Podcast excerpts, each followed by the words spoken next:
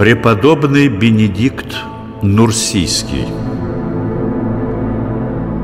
На востоке, в Египте и Палестине, первые монастыри появились еще в конце третьего, начале четвертого столетия. Но в Европе организованных по единому уставу монашеских общин не было вплоть до VI века. В западных странах уход человека от мира имел, как правило, форму отшельничества – родоначальником европейского монашества, то есть иноческих общежитий со своим единым внутренним уставом, считается преподобный Бенедикт Нурсийский. Русская православная церковь называет его святой Венедикт, что в переводе с греческого означает «благословенный». Некоторые светские историки говорят – Бенедикт Нурсийский лишь по стечению житейских обстоятельств оказался у истоков западного монашества. Отчасти это правда, но факт остается фактом. Именно вокруг его загадочной личности в Италии возникли первые строгие обители.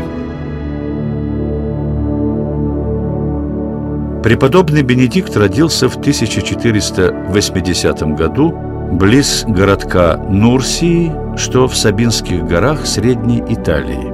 Была у Бенедикта и сестра-близнец по имени Схоластика, ставшая впоследствии прославленной святой. Сабинские горные жители испокон веков отличались суровостью нрава и исключительной добросовестностью во всякой работе. Именно в этих традициях и воспитывали Бенедикта его родители – мелкие землевладельцы. Когда Бенедикт стал юношей, отец сказал ему «Я хочу, чтобы ты вышел в люди. Ты не будешь пахать землю, как я. Так что вот тебе деньги, поезжай в Рим и выучись там на врача».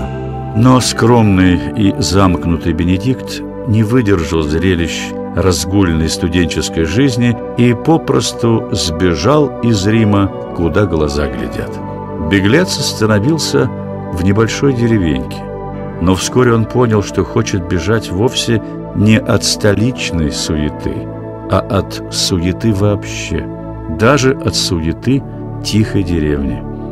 В памяти Бенедикта всегда был пример его любимой сестры Схоластики, которая еще раньше – посвятила себя Богу, поселившись при храме и исполняя там всякую работу.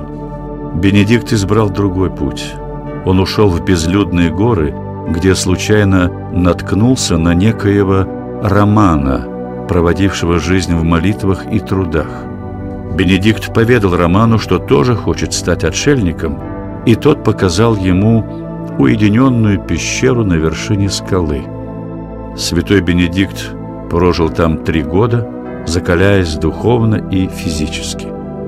Он во всем старался подражать великим египетским пустынножителям. Хлеб и воду ему на веревке спускал Роман. Однако Роман в конце концов не выдержал и проговорился людям, что в уединенной пещере живет святой отшельник-чудотворец, и к Бенедикту потянулись паломники – Хотим увидеть какое-нибудь знамение от святого подвижника. А группа монашествующих из небольшого городка Виковара позвала Бенедикта возглавить их маленькую общину и дать им устав. «Мои правила жизни вам не подойдут, братья». Так отговаривался Бенедикт, но его все-таки упросили возглавить общину Виковара и очень скоро горько пожалели об этом. С первых дней своего начальствования Бенедикт ввел в общине строжайший пост, запретил братьям жить по своей воле. «Делать что бы то ни было можно только с моего благословения. Теперь вы будете жить своим трудом, копать огороды, а не бродить по окрестностям в поисках подаяния. Обленившиеся монахи Виковара люто возненавидели святого Бенедикта. Святитель Григорий Двоеслов сообщает такую историю. Не выдержав непривычной для них суровой жизни, братья задумали отравить святого Бенедикта. Они смешали яд с вином и дерзнули подать смертоносную чашу преподобному отцу во время обеда. Он же своею честною рукой сотворил над чашею крестное знамение, и сосуд силою святого креста тотчас разбился, как от удара камнем. Преподобный Бенедикт понял, что чаша была отравлена. Он призвал к себе братью и сказал безо всякой злобы, даже с улыбкой. «О, чада мои, да помилует вас милосердный Господь! Разве я не говорил вам, что мои нравы не подойдут к вашим?» И вернулся обратно в свою пещеру на вершине скалы. Но слава святого Бенедикта была уже повсеместной. К его скале стали стекаться многие люди, желающие поселиться рядом с преподобным.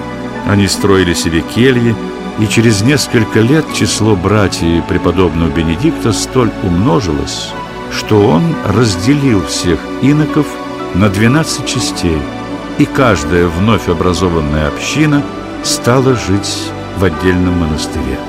Начальниками этих обителей – святой Бенедикт поставил своих самых опытных учеников.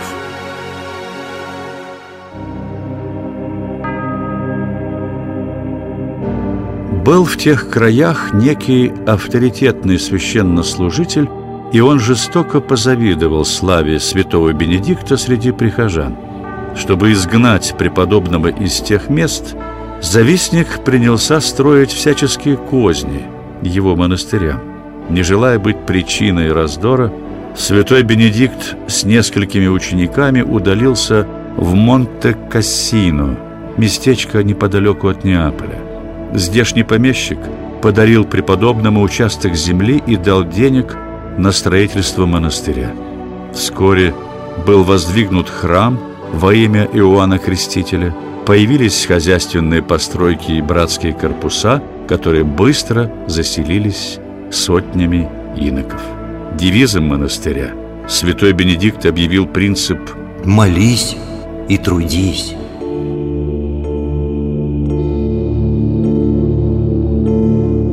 Здесь, в Монте-Кассино, святой Бенедикт написал свой знаменитый устав для западных монастырей.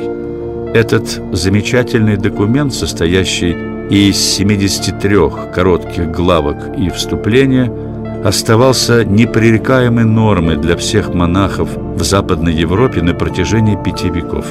Практически во всех европейских странах, а затем и в Новом Свете, стали возникать бенедиктинские монастыри.